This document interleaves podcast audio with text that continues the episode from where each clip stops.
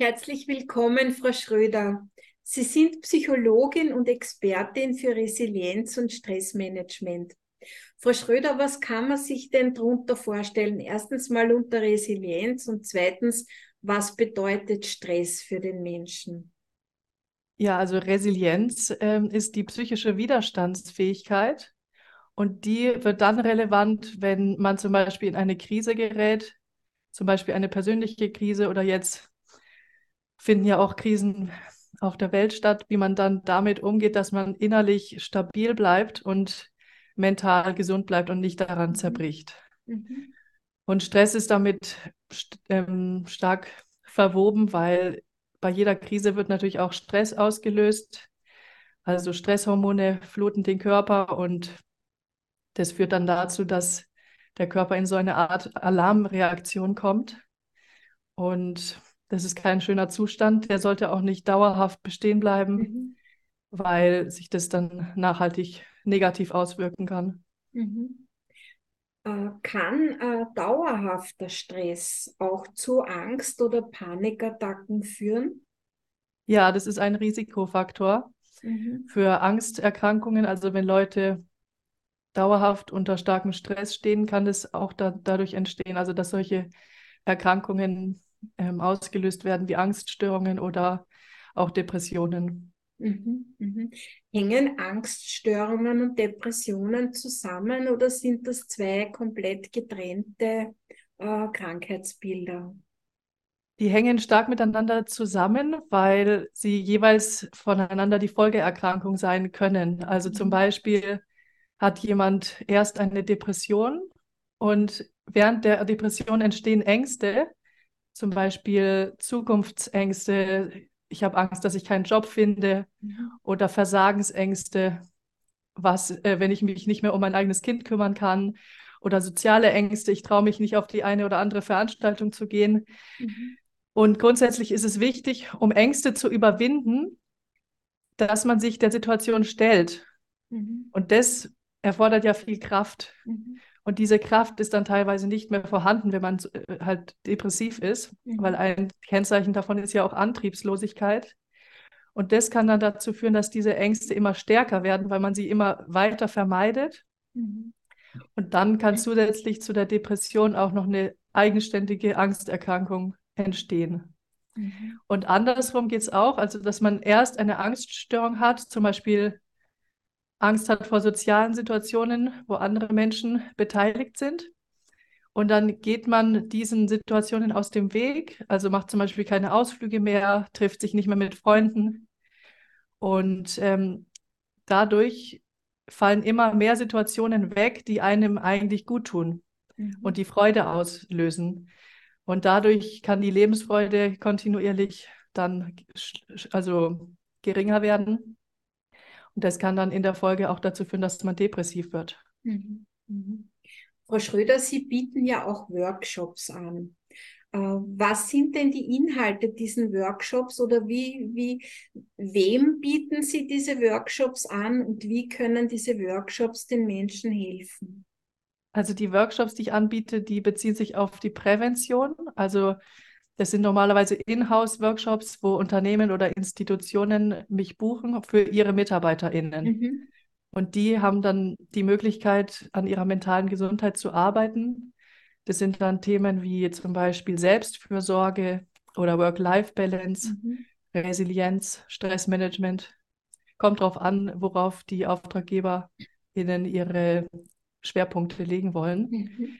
Aber die MitarbeiterInnen sind eigentlich sehr froh darüber, weil ich finde auch, dass es in dem Bereich, wo man noch nicht eine psychische Erkrankung hat, man aber schon gestresst ist, eine Versorgungslücke gibt. Mhm. Also viele Menschen sind eigentlich jahrelang in so einem Zustand von Stress und Un Unbehagen, aber versuchen es noch alleine zurechtzukommen. Und ma bei manchen ist es dann halt so, dass sie irgendwann dann doch eine Depression bekommen und dann erst in die Therapie gehen dann kann ihnen schon geholfen werden. Aber ich finde es immer schade, wenn so viele Jahre Leidensweg hinter ihnen ist, eigentlich unnötig. Mhm. Und deswegen sind die Menschen, die dann die Möglichkeit haben, solche Workshops zu besuchen, sehr dankbar, dass sie sich halt schon früher mit den Themen beschäftigen können. Mhm. Wie kann ich ähm, für Selbstfürsorge praktizieren oder wie kann ich gut mit Stress umgehen? Mhm. Ähm, Sie haben jetzt ein paar sehr wichtige Dinge gesagt. Äh, da ist mir äh, in, in, ins, ins Gedächtnis gekommen, da ist die Kommunikation sicher auch ein ganz ein wesentlicher Faktor, weil äh, ich denke, dass Menschen, die in einer depressiven Stimmung sind oder auch eine Depression bereits entwickelt haben, äh, nicht mehr wirklich sprechen, sondern versuchen, die Dinge mit sich alleine auszumachen. Ist das richtig? Ja, das kann, kann passieren, dass Menschen versuchen, alles mit sich selbst auszumachen. Und eigentlich ist es ja auch sehr entlastend, mit anderen darüber zu reden. Mhm. Es können ja auch Freunde oder Familien mit, äh, also Mitglieder sein oder eben professionelle Hilfe. Und ähm, allgemein das Thema Kommunikation ist wichtig, weil viele Menschen zum Beispiel Schwierigkeiten haben, damit Nein zu sagen. Und besonders auch für Frauen ein Thema. Genau. Also dann sagen sie immer ja und ähm, haben dann wahnsinnig viel Arbeit und sehr viel Stress, können gar nicht mehr für sich selber sorgen, weil eigentlich die Arbeit schon die ganze Zeit verbraucht. Und deswegen geht es dann auch darum, ähm, zu lernen, für die eigenen Bedürfnisse einzustehen und auch mal mhm. zum Beispiel die eigene Meinung zu sagen oder zu sagen, mir wird das jetzt zu viel. Ähm, das muss, muss jemand anderer machen. Mhm. Das, das, sind wichtige. Wichtig. Ja. Nein sagen lernen. Frau Schröder, können Sie uns vielleicht die Depressionsspirale ein bisschen näher bringen? Was kann ja. man sich darunter vorstellen? Also die Depressionsspirale ist ein Modell, anhand dessen man erklärt, wie es zu dieser Dynamik kommt, dass jemand in die Depression rutscht. Also es gibt eine Wechselwirkung zwischen Gefühlen, Gedanken und Verhalten. Mhm. Und die Depressionsspirale ist wie so eine Spirale, die nach unten geht. Und ähm, das äh, kann man so erklären, dass wenn man durch irgendeinen Auslöser, durch irgendein Ereignis schlecht gelaunt ist, dann beeinflusst es natürlich auch die Gedanken. Und häufig ist es so, dass die Leute sich dann eher zurückziehen und eher passiver werden und dann zum Beispiel sagen, nee, ich gehe jetzt doch nicht heute mit den Freunden zum Kino, und dann haben sie an dem Abend nichts Schönes, dann werden wieder die Gefühle noch schlechter und die Gedanken und so beeinflussen sich diese verschiedenen Komponenten dann gegenseitig negativ. Und es kann dann dazu führen, dass ähm, dann auch die Selbstfürsorge äh, runtergeschraubt wird oder auch ähm, ja, die sozialen Kontakte oder äh, relativ weit am Ende ist, ist es dann so, dass die Leute auch Probleme haben, zum Beispiel Körperhygiene noch umzusetzen, dass es dann schwierig ist, noch die Zähne zu putzen. Also solche Kleinigkeiten mhm. werden dann schwierig. Und deswegen ist es wichtig, diese Dynamik im Kopf zu haben und zu versuchen, da entgegenzusteuern. Also in der Psychotherapie wird dann zum Beispiel daran gearbeitet, wieder die Aktivitäten aufzubauen, mhm. auch wenn man in dem Moment jetzt keine Lust hat, zum Beispiel etwas zu tun, zum Beispiel mit Freunden ins Kino zu gehen oder einen, einen Ausflug zu machen, aber dass man sich, sich dieser Dynamik bewusst ist und dann trotzdem hingeht, also sich anfangs sehr überwindet, mhm. weil das hat dann zur Folge, dass man dann die Aktion eigentlich trotzdem, also doch genießt, obwohl man es vorher gar nicht geglaubt hat und dann entstehen wieder positive Gefühle und positive Gedanken und die ganze Spirale kann quasi umgedreht werden und das mhm. heißt dann antidepressive Aktivierungsspirale. Mhm. Mhm. Das heißt, auch wenn man nicht möchte, wenn man sagt, man möchte lieber in Ruhe zu Hause bleiben, ist es gut, wenn man sich überwindet und trotzdem eine Aktivität setzt. Ja, natürlich kann man auch jede, in jeder Situation neu reflektieren. Habe ich jetzt ein hohes Erholungsbedürfnis? Dann ist natürlich auch äh, klar, dass man sich mal Erholung gönnt, aber es sollte quasi nicht zu einer Dynamik werden, dass man sich zurückzieht und dann immer mehr soziale Kontakte absagt und mhm. ja, diese Dynamik entsteht. Mhm. Mhm. Jetzt haben Sie uns sehr schön erklärt, wie eine Depression zustande kommt und wie man sich eventuell auch wieder raushelfen kann. Äh, aus psychotherapeutischer Sicht, welche Behandlungsmöglichkeiten gibt es denn da für depressive Menschen? Also es gibt ja verschiedene psychotherapeutische Richtungen.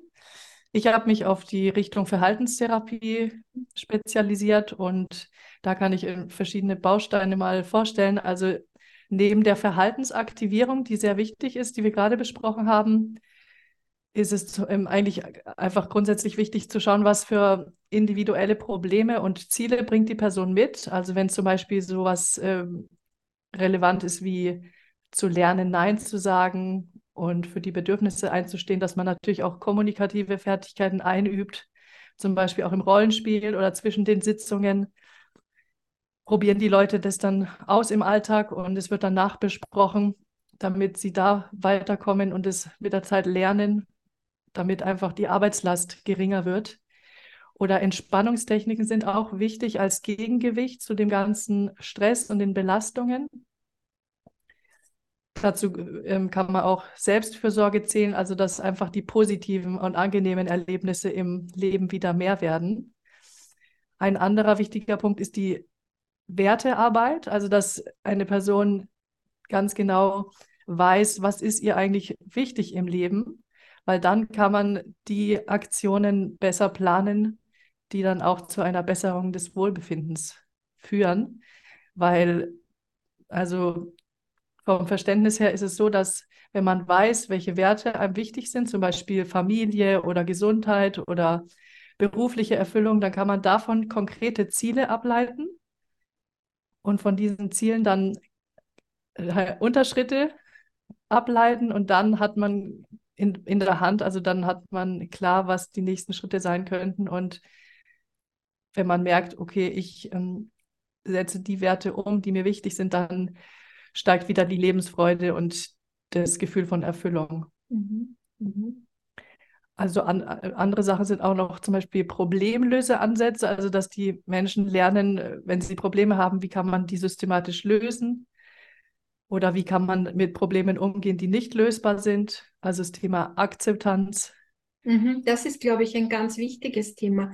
Wie kann man äh, etwas akzeptieren, wenn es, wenn es einen wirklich sehr, sehr beschäftigt und wenn es sehr wichtig ist, wenn man spürt, das hat eine große Wichtigkeit und es kommt zu keiner Lösung oder es gibt keine Lösung, weil zum Beispiel der Gegenpart äh, abblockt oder, oder sonst irgendwas. Wie kann es da, wie schafft man es da, äh, eine Situation zu akzeptieren?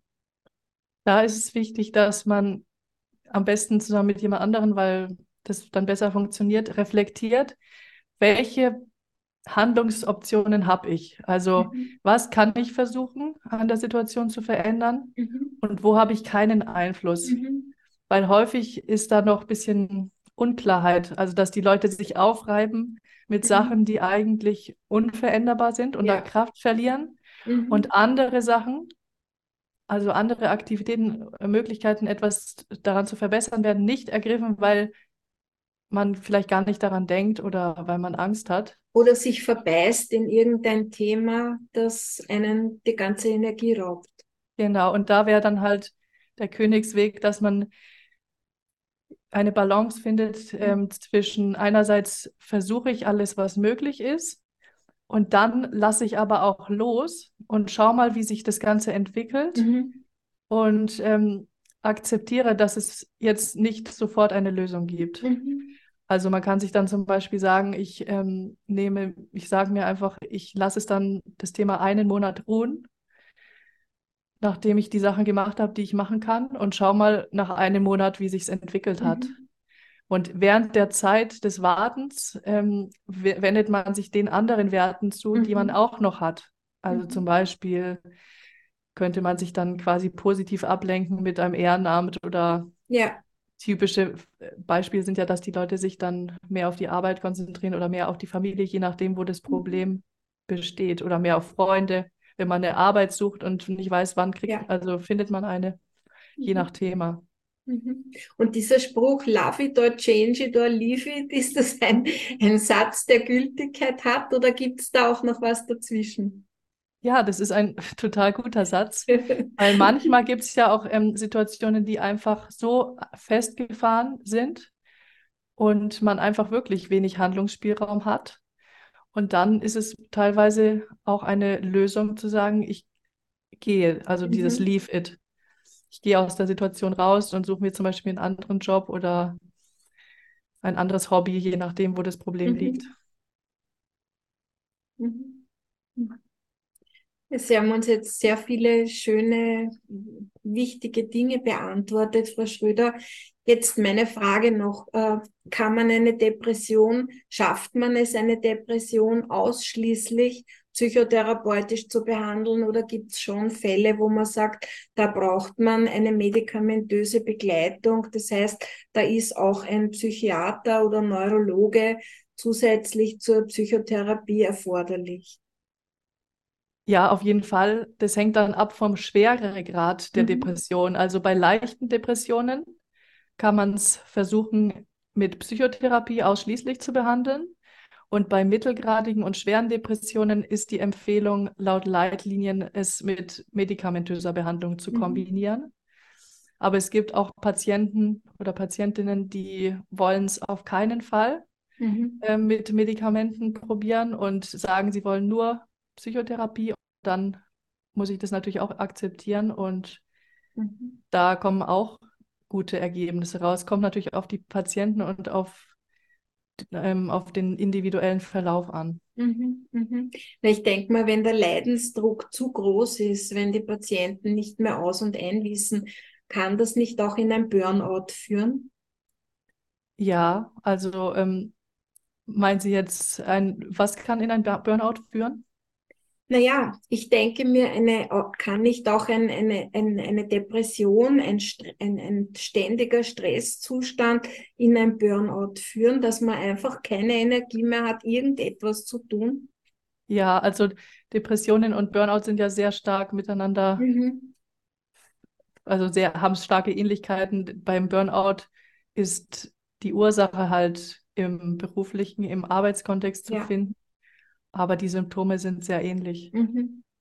Und ja, chronischer Stress kann auf jeden Fall in den Burnout und, Mhm. oder in die Depression Mhm. führen. Mhm.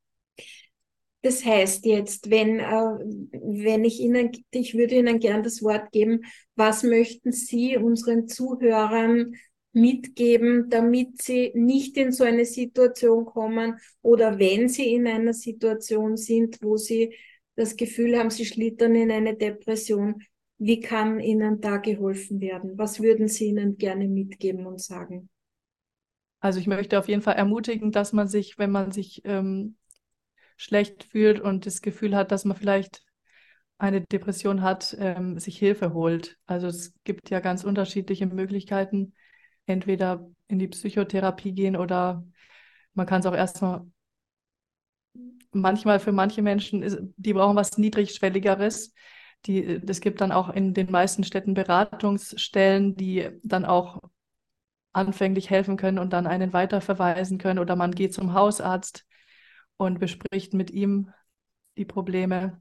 Kann äh, Alkohol, also auch für Mä- Männer versuchen manchmal mit Alkohol ihre Probleme zu lösen. Das heißt, das Schlittern in Drogen, spielt das da auch eine Rolle? Ja, also es gibt ähm, funktionale Bewältigungsstrategien, also die nicht, die konstruktiv sind.